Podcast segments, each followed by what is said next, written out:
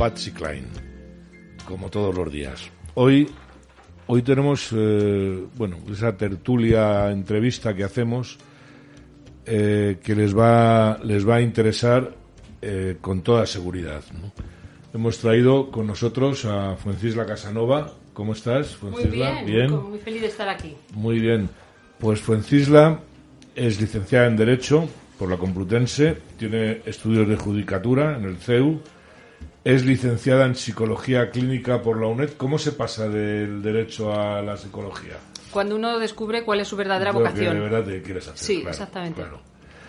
Y eh, bueno, pues ella aparte compaginó los estudios universitarios con formación en psicoanálisis, en psicología médica o psicosomática. Tiene 30 años, a pesar de su juventud, de experiencia profesional en el ámbito privado 24 de los cuales ha estado integrando el reputado equipo de psiquiatras y psicoterapeutas al frente del cual se encontraba la doctora María Esther Race. Francisla tiene una mención honorífica del Colegio de Psicólogos por 25 años, al cumplir los 25 años de colegiación. Y aparte, entre las múltiples cosas que ha hecho, fuiste colaboradora de, de tuviste una sección fija, creo, en el en, Alcázar, en el Alcázar. Alcázar hmm. ¿no? Hace ya unos añitos de eso. Hace algunos ha años. llovido, ha llovido. Bueno, y nevado, sí. Pero y nevado, y nevado. Pero bueno, que vean ustedes que ya, en fin, sus, sus inquietudes son, son múltiples. También eh, publicó el libro Entrevistas Duales como coautora. En fin, un, un libro que en su día fue bastante conocido. Se publicó tanto en España como en Hispanoamérica y luego, aparte, eh, como se aburría, pues hizo estudios de locución y doblaje eh, con eh, Luisa Izquierda. Exactamente. No has parado la pata. O sea, yo no, sé que, he parado. y ya les digo que, que es difícil cogerla, ¿eh? A producirla, ¿no? No es, no es nada fácil. Pues bueno, la hemos traído ahora que ha acabado, bueno, que ha acabado, ahora que los medios se han puesto a hablar de, de otras cosas, que no es eh, que no es eh, la pandemia. Ya eh, nos tienen entretenidos con cosas diferentes pero sí ha llamado la atención el tipo la, influencia o cómo influye en la gente situaciones de este tipo no en todos porque yo a mí también desde luego o sea yo no puedo decir que que lo que ha pasado no me haya influido. Yo me recuerdo siempre lo digo los primeros días del confinamiento que es que era como vivir algo irreal, no ya una película, no, algo tremendo, ¿no? Mm. Y, y, me ha llamado mucho la atención una cosa, es decir, el miedo, evidentemente, si tú tienes eh, pues una actitud violenta enfrente, te condiciona el comportamiento, pero aquí no ha habido violencia. ¿Cómo pasa esto, Francisla? ¿Cómo...?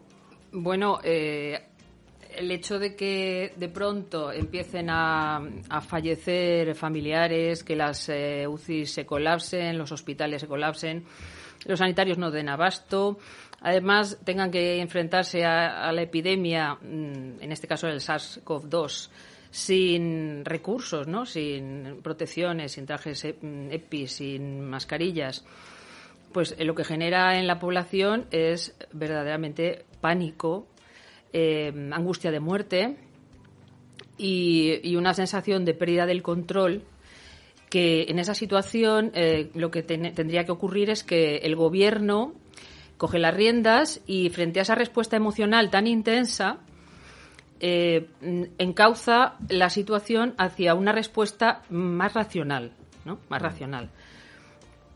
Pero lo que ocurrió aquí en España es que el gobierno y me voy a referir a. Voy a hacer una, aproximación científica eh, a todas las medidas que, adoptó, eh, que ha adoptado el gobierno socialcomunista y mm, como respuesta a, esa situación, ¿no? Esa situación que ya de por sí eh, genera pánico.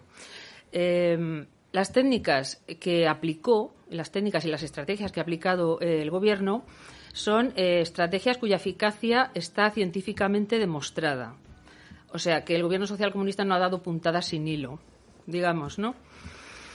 Em, a estas técnicas se les llama persuasión coercitiva. O sea, tiene un nombre, eh, está ya Exactamente, estudiado está y estudiado, hay bibliografía abundante de bueno del siglo XX, ya estamos en el XXI, pues del siglo, siglo pasado, sí, claro. ya se estudió, en fin, se estudió mucho y, y es el- persuasión persuasión coercitiva. coercitiva, persuasión coercitiva, pero lo que se llamaría vulgarmente lavado de cerebro. Ah. Lo que pasa es que lavado de cerebro es, una, es un término que no es científico, es un término... eh, De película, De película, sí, de película. O sea, si entendemos lavado de cerebro por un control omnipotente y mágico sobre una persona que le impulsa a hacer cualquier cosa, es- mm, no es así. Son técnicas No de, secta, digamos. Un poco sí, tiene, ¿no? sí, sí, sí, tiene mucho, tiene mucho de técnicas que se utilizan en las sectas. Entonces, eh, de lo que se trata más bien es de una reforma de reforma del pensamiento o, adro- o adoctrinamiento intenso. Eh, ¿En qué consiste? Primero que nada, tiene que existir eh, un poder totalitario. O sea, es propio de regímenes totalitarios. Se ha dado en China, en la China comunista. Se ha dado en las purgas estalinistas. Se ha dado en la guerra eh, entre, entre Corea y, y Estados Unidos. ¿no? Cuando se capturaba un prisionero, se le sometía a un programa para eh, reeducar el pensamiento y se le empujaba a hacer cosas que no quería hacer, ¿no? Viol- Violentándole, ¿no? Con violencia. Pero esto también se puede hacer desde el poder político, se puede hacer desde, de hecho, se ha hecho en España eh, deliberadamente, con diversas técnicas que, eh, lo que van, a lo que van dirigidas es a influir sobre las actitudes o sobre las conductas para empujar a la población, y esto ya es eh, psicología de masas, a tomar una decisión y obligarles a hacerlo, a hacer algo o impedirles que hagan algo. O sea, quieren conseguir un fin preestablecido. Preestablecido. O sea, no es algo, digamos, espontáneo o que surge de una manera. Para lograr este objetivo, para que la gente actúe y se comporte de determinada manera, exactamente. voy a hacer esto, ¿no? Exactamente. Voy a aplicar un montón de técnicas, un- múltiples técnicas y estrategias psicológicas que tienen efectividad demostrada eh, científicamente. O sea, que no es... eh, hemos estado sometidos a un proceso de Así es. manipulación Masiva. masiva y, y mental para generar unas conductas determinadas. Sí, ¿no? O sea, utilizando, utilizando el- los medios de comunicación de masas, que también puede ser a través del sistema educativo. Por ejemplo, se me ocurre, es un inciso, la ideología de género. ¿no? Se puede implantar una ideología anticientífica eh, utilizando eh, no solo el sistema educativo, sino también los medios de difusión de masas. ¿no? Y pueden conseguir que la población piense en contra de la ciencia, ¿no? tenga una, una forma de pensar totalmente eh, emocional, ¿no? Ponerlo del lado de la emoción, no del lado de la razón, no del lado de la lógica, no del lado de la ciencia. Y eso es lo que se ha hecho en España, ese es el, el tipo de actuación que ha tenido el gobierno, Por- eh, por el gobierno frente a la pandemia. esa violencia o esa agresividad de las feminazis, esa manera de comportarse, o sea, no, no te sientas... Bueno, el otro día vimos a, a Lidia Falcón en, en 7NN eh, discutiendo como una verdadera posesa, porque la habían llevado, no sé si habéis visto el, el vídeo, la habían llevado la contraria, Elena había- le había dicho que, que no, a ella, le había dicho que no, ¿no? Lidia Falcón, que eres culpable de gran parte de lo que tenemos ahora. Bueno, voy a dar paso a mis compañeros, Alberto Vázquez y Fede Zárraga. Si queréis preguntar algo, Sí, hola, hola, ¿qué tal? Muy buenas, Francisca, soy hola. Alberto, encantado de que Igualmente, estés aquí. igualmente. Eh, a ver, has dicho, me has dejado varios, varios titulares, ¿no? Has hablado de pérdida del control, de muerte, Hmm. de cosas que nos saltan, nos hacen sal- saltar las alarmas, ¿no? Entiendo. Hmm. Eh, estrategias, adoctrinamiento, totalitarismo. Vale, entonces, ¿puedo entender o podemos entender de que la, la, la, la persuasión coercitiva eh, existe en, en los gobiernos Existe. occidentales? En España concretamente Oh, bueno. existe. Yo me voy a centrar a la, a la pandemia, me voy a centrar al contagio, a los contagios, a las muertes, a esa situación caótica sanitaria que se produjo en España, bueno, y en, y en el resto del mundo. ¿no? Eh, por supuesto que existe. Existe. Por su- es así, es así. Vale. Se utiliza Entonces- la fuerza, se utiliza la fuerza, cualquier método que sirve para mm, condicionar o para tratar de imponer sobre la voluntad individual algún tipo de, de fin preestablecido. ¿Y qué fin sería ese? Vale, entiendo que el instrumento ha sido la pandemia, se ha Sí. utilizado él o los gobiernos, porque esto ha sido global, ¿vale? Centrémonos en, en Europa, que es lo que... El detonante, más- yo diría que es el detonante. O, el detona- el o la excusa, o- sí. Sí, la vale. excusa, la excusa. Ha sí. sido la pandemia. Entonces, eh, a propósito de la pandemia, bueno, tenemos esto, vamos a aprovechar de meter el miedo y hacer ser totalitarios. Incrementar el miedo. El miedo ya estaba. Pero Sí, en, bueno, en lugar, en lugar de Claro, establecer pero- estrategias para tranquilizar, Es al revés. Es que si no hay un choque emocional, como tú dices, o sea, que es a través del miedo, esto no funciona. No funciona. O sea, tomando No, no, no, un no. chupito no No funciona. funciona. Estamos, funciona. estamos, Claro. estamos de acuerdo, pero vale, mi pregunta es, ¿cómo identificamos que estamos siendo eh, persuadidos eh, o coercitivamente? O sea, ¿cómo sé que lo que me está diciendo mi líder, mi gobierno, eh, es por mi bien o me está manipulando? ¿Cómo identificamos eso?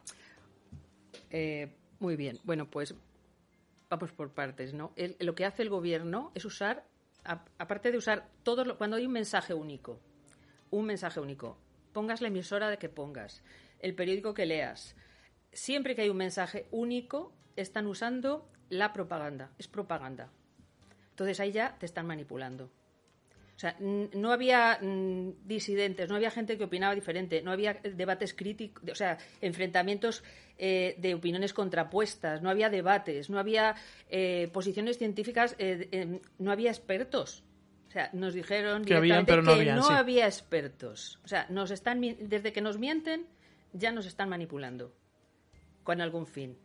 Sí, claro, una mentira Claro, es para algún hay, fin. Hay que tener eh, un entrenamiento porque eh, no es fácil. O sea, tú, A eso, a eso voy. La pandemia existió y el virus existió y El virus existe, existe, ¿no? el virus existe, por supuesto. Entonces, Yo, Sí, sí, a mí sí. me alucina, por ejemplo, o sea, ya han dicho, quítate, el- gobierno ha dicho, quítate la mascarilla en la calle, ¿no?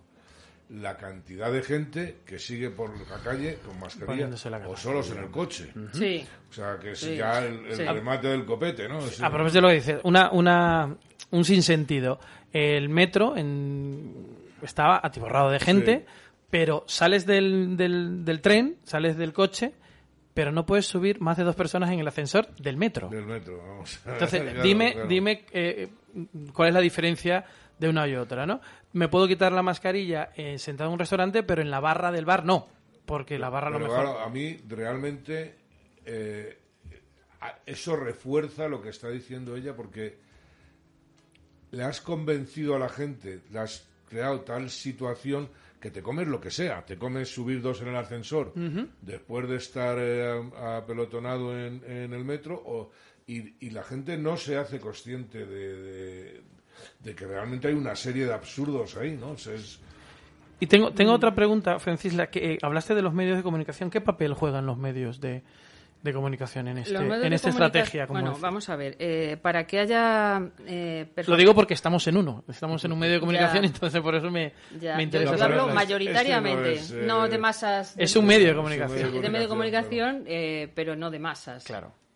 Entonces, el- la característica, lo típico de la persuasión coercitiva, el lavado de cerebro, de- dicho coloquialmente, es el uso de la fuerza. Coerción es fuerza. Fuerza física, psicológica o social. Fuerza física, que eh, es cualquier método útil para imponer la voluntad, mm, sobre, imponerse sobre la voluntad del sujeto y que supone una limitación de sus voluntades, esto es, eh, de sus libertades. Esto se ha dado. Sí. Esto se ha dado. Eh, por ejemplo, el confinamiento. El confinamiento es algo muy agresivo. Es algo eh, que, según el CSID, últimamente ha, hecho un, eh, ha emitido un informe en el que dice que el confinamiento no tiene un efecto eh, beneficioso a la hora de, enfrentarse a una epidemia. Sobre eso también se han pronunciado muchos científicos. Entonces, mm, no tiene justificación eh, sanitaria. Es una medida que supone una limitación y una situación similar, no voy a decir igual, pero similar al secuestro, similar al secuestro, en el que ya de por sí se produce eh, lo que se llama el síndrome de Estocolmo. O algo muy similar. Muchas personas salieron del, entraron en el confinamiento, empezaron el confinamiento mm, pensando que era un atropello, que era un abuso de poder, que se estaban limitando sus libertades, salieron del confinamiento Agradecidos. con un lavado de cerebro, o sea, identi- identificados, identificados totalmente con el agresor. Los bailecitos, Con- los exactamente, aplausos, exactamente. sí. Bueno, eso es típico de las sectas, ¿no? Sí. Los rituales El Hare de, Krishna, de Hare sí, Krishna, eh, o que el, el líder de la secta cada cierto tiempo eh, hace un speech, ¿no? Sí. Sale a- y como hacía Pedro Sánchez, ¿no? Que salía eh, cada ci- 15 días un poco menos que a darnos o no darnos el indulto, ¿no? De estábamos en la cárcel y nos decía salir o quedaros en, vuestra y así celda. Seguimos. Y así seguimos. Porque sí, Así seguimos. Entonces este este el tema del ejercicio de la fuerza, que por eso se llama coercitiva, eso es típico típico de una situación en la que te están queriendo lavar el cerebro y que lo van a conseguir. Porque de hecho muchas personas pasó eso, que salieron convencidas de que lo habían hecho por nuestro bien. Sí. Y, siguen. Y siguen convencidas de que lo han hecho por nuestro bien, aunque hayan perdido sus trabajos. Aunque hayan perdido sus trabajos. Han perdido sus trabajos, han perdido sus derechos, han perdido sus libertades. Exactamente. Eh, porque eh, no te han dejado moverte, no te han dejado salir a hacer lo que te dé la gana. claro, el derecho de movilidad es un está entre los derechos fundamentales, ¿no? Sí. Eh, hola, hola. Mira, a mí me... ¿Qué tal? Mm, me ha dado tal impresión de todo este proceso que, que el gobierno ha hecho mm, toda esta, toma estas medidas más bien por su propio bien, más que por el nuestro, y que estaba en todo momento más preocupado por su imagen y por si caían en las encuestas, más que por, por llevar bien esto y cuidarnos. Esa es la sensación que me ha dado a mí todo el rato. Y que han, digamos, han aumentado, han, eh, han avanzado mucho en, poner en funcionamiento su agenda de extrema izquierda y realmente han hecho muy poco por nosotros, pero mucho por ellos. Esa es la sensación que me ha dado a mí todo el rato. Todo el rato. Entonces, eh, no sé si se les puede pedir cuentas o alguien les va a denunciar por ello o, qué. bueno, bueno, eso yo no lo, no lo puedo o sea, no, no lo sé. O sea, yo creo que tendría que habría que pedirles cuentas porque ha sido un atropello de nuestros derechos, nuestras libertades, en fin, eh, por supuesto que sí. Pero sí, sí que es un aspecto el, el pues la propaganda. ¿eh? La propaganda también va dirigida a, a salvar su su culo. Vamos a decirlo así. Salvar su culo. Entonces, Todos los errores que han cometido. Exacto. Bueno, errores o, a lo mejor algo que no, no son errores. no, son errores. no dan puntadas sin hilo. Yo, mi opinión eh, profesional es que no dan puntadas sin hilo. Todo lo hacen que tienes un consejo de expertos. Eh, sí, exacto. Y no, tenerlo. Y tener el Simón este, eh, que no sé de dónde lo sacaron. Pero la duda es si son malvados o tontos. malvados. Son malvados. sí, por supuesto. Tienen que tener rasgos psicopáticos para poder realizar este tipo de, de, tener estos comportamientos y una indiferencia absoluta ante, ante el sufrimiento. Empezando porque, bueno, lo de los medios de comunicación no lo he contestado y es muy importante. Han usado los medios de comunicación de masas que han repetido mm, hasta la saciedad una serie de mantras, una serie de mensajes, han transmitido una información parcial, una información, aunque en parte verdadera, también en parte falsa, han difundido mentiras. Eh, por ejemplo, el buen ciudadano obedece. Me estoy acordando de un, de un mantra que se repetía, se repetía incluso, veías eh, pancartas y en las marquesinas la imagen de, de, Pedro Sánchez al estilo de Mao o al estilo de los líderes comunistas de, de, la Rusia estalinista, ¿no? Y, de la soviética. Y, de la soviética y entonces hemos visto hemos visto cosas que, que directamente son propias de, de, regímenes totalitarios y han usado todos los medios de todo lo que tenían a su alcance para convencernos de una serie de para cosas. Aquellos que tienen la memoria más floja, solo recordar que hemos visto apedrear un autobús de jubilados que los estaban moviendo de una residencia donde se estaban muriendo o hemos visto a una señora en un balcón gritándole a una trabajadora que iba a coger el autobús, la típica nazi del balcón. No solamente porque tenemos la memoria floja y quiero recordar un poco. Perdona, Fe, sí. No, yo recuerdo esos los telediarios aterradores, que les llamo yo. Mi marido los tragaba de cabo a rabo y yo no los soportaba. yo, ¿pero por qué ves esa mierda? Perdón.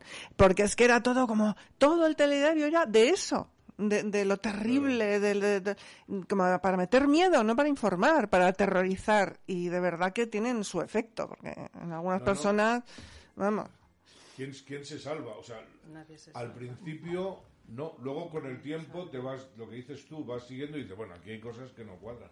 Pero el choque inicial, yo lo reconozco. O sea, yo tengo grabado eso que he dicho antes, ¿no? La, la, calle... Eh, era impresionante, ¿no? Sí, yo, estoy, yo estoy asombrado de lo, de, lo, de lo mucho que obedecemos, como mm. decía la, la, marquesina, es verdad. Mm. Pero eh, eh, tengo una repregunta en cuanto a los medios de comunicación. Vale, es cierto, participan y demás, pero mm, se me presenta una duda. Eh, ¿Por qué los medios de comunicación se prestan para esto? O sea, qué beneficio sacan. dinero se compran directamente. es dinero, es dinero. Previo pago.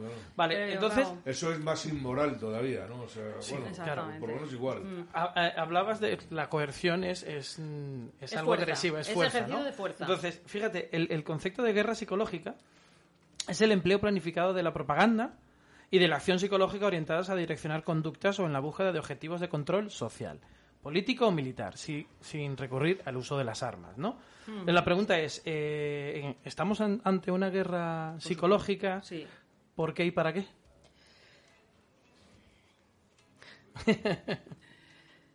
A ver, estamos ante una guerra psicológica porque han utilizado absolutamente han, promovido respuesta una respuesta emocional, no anular nuestro, nuestra capacidad de pensar y de razonar y de eh, enjuiciar y nos han empujado y nos han empujado a hacer algo y lo han conseguido.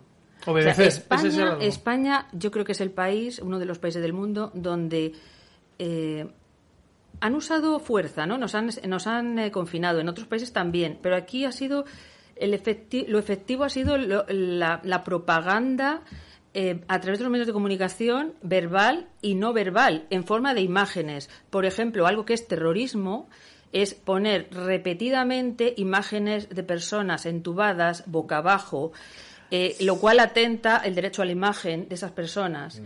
eh, eh, que es inmoral. Es inmoral repetir una y otra vez los, las imágenes, porque las imágenes van directas al inconsciente. Y lo que queda en el inconsciente se graba y es muy difícil de eliminar. No, no pasa por el, el tamiz de la crítica han usado también eh, las imágenes de los ataúdes amontonados. Han utilizado estrategias de terrorismo. O sea, directamente eso es una guerra psicológica. Es dominar, someter a la población para que haga algo que ellos quieren. ¿Qué es lo que ellos pretendían? Que lo han conseguido. O sea, en España han tenido éxito. Y es que al salir, eh, al salir del confinamiento, la población masivamente fue a inyectarse una terapia génica experimental, pensando 90% de la población, o sea, han tenido éxito, pensando que era por su bien, que era lo único que se podía hacer, cuando no era cierto. O sea, les han lavado, nos han lavado el cerebro y nos han hecho creer que no había terapias alternativas, que no había otra forma de tratar la enfermedad. Eh, evitaron las autopsias para que no supiéramos que había trombos y que se y que teníamos que cambiar el protocolo sanitario para salvar vidas. Eso solo puede hacerse con un plan. Eso solo yo sostengo desde mi punto de vista profesional estudiar este tema que ha habido un plan y que lo han llevado a rajatabla y lo han cumplido. Y en España lo han cumplido y han tenido éxito. En otros países no. Por eso, por ejemplo, en Francia o en Canadá o en Australia están sufriendo tanto. Porque la población allí, gran parte por lo menos, se ha negado. Se ha se ha negado a pasar por el aro. Pero en España lo han hecho tan bien Em, con tanta, tantos medios, tanto, es imposible que sea espontáneo, que no responda a un plan, porque está todo orquestado y está todo, son como las piezas de un rompecabezas que encajan todas. Entonces, eh, la mayoría de la población no se podía escapar, no había escapatoria. Nos tenían cogidos.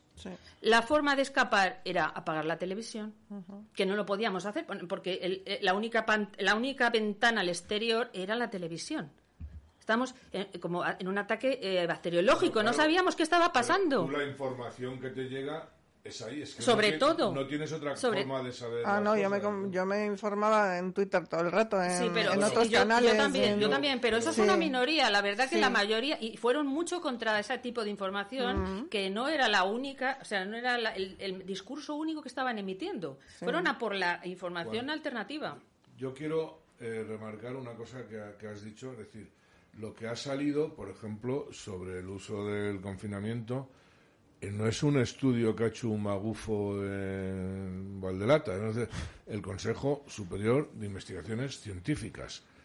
Mm, eso sale luego, eso sale posteriormente, como están saliendo ahora las cosas, ¿no? Pero que, sepa la gente de qué estamos hablando. O sea, no estamos hablando aquí eh, cuatro zumbaos en un bar. Estamos hablando de ciencia pura y dura, ¿no? Exacto. Y, y hay, o sea, ¿cómo se acaba esto? Porque cambiando el relato, si, si paso de un miedo a otro, eh, esto va a ser... continuo, ¿no? Entonces, ¿cómo, ¿cómo se acaba? O sea, porque llega un momento que por cansancio o por cambio de película ahora la gente ya no se quiere vacunar, eh, o mucha gente ya va... ¿Cómo se acaba? A ver, mm, os voy a plantear una serie de estrategias para resistirse a la persuasión coercitiva. A ver, sí. Vamos a ser positivos, ¿no? Porque si no, ahora acabamos todos y nos ponemos a llorar, ¿no? Eso, es dramático. Esa era, mi, última pregunta. ¿Cómo luchar o oponerse a eso? Muy mal. Vamos a intentar oponernos, ¿no? Bueno. Pues primero, mm, hay una cosa que se llama advertencia. ¿Qué es advertencia? Es eh, pensar en tus propias experiencias previas tenemos un presidente de gobierno. ¿Cómo es nuestro presidente de gobierno? ¿Es sincero? ¿Qué, trayectoria tiene?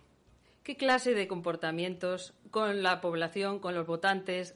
Entonces, si tú te pones a pensar cómo es el presidente, directamente rechazas lo que venga de él, rechazas. ¿Qué más puedes hacer? Enfrentarte a los miedos y frustraciones. Para eso a veces necesitas ayuda profesional, porque muchas veces ni siquiera, a veces no, eres consciente de que estás siendo o que has sido manipulado y que estás con, y que tienes miedo. Y otra cosa muy importante, la independencia. Y pequeñas, pequeñas rebeldías, pequeñas mm, mm, eh, a hacer ciertas cosas que te imponen y poner a prueba que no pasa nada, ¿no? Poner a prueba que no, que no es peligroso. Que no es peligroso. Jugártelo un poquito. Sí. les dije que iba a ser interesante, ¿verdad? Pues eh, yo creo que sí. Eh, tenemos que seguir con este tema. Desgraciadamente nos quedan un par de, minutos eh, y, a mí se me ha hecho esto eh, muy cortito. Yo creo que es un tema para tener una discusión amplia porque esto sigue. Ahora la guerra de Ucrania y así usted no habla del 7,5% de inflación. sepa usted que le han subido los sueldos las pensiones un 2,5% había un siete y medio principio de año, ahora a saber cómo está. Quiere decir que usted está perdiendo dinero. Mm, lo sabe, porque va a la compra y lo sabe, ¿no? Entonces, mm, ahora nos están metiendo otra cosa. Ya ha dicho eh, nuestro como ha dicho, psicopático presidente, ¿no? Que, psicopático. Psicopático presidente que la culpa es de Putin, ¿no? Ayer, ayer lo dijo. Ayer lo dijo. Y dijo, ¿esto es en serio? ¿Esto es verdad, señoría? La culpa es de Putin. Es verdad, es verdad, creerme, la, culpa es de Putin. Mm.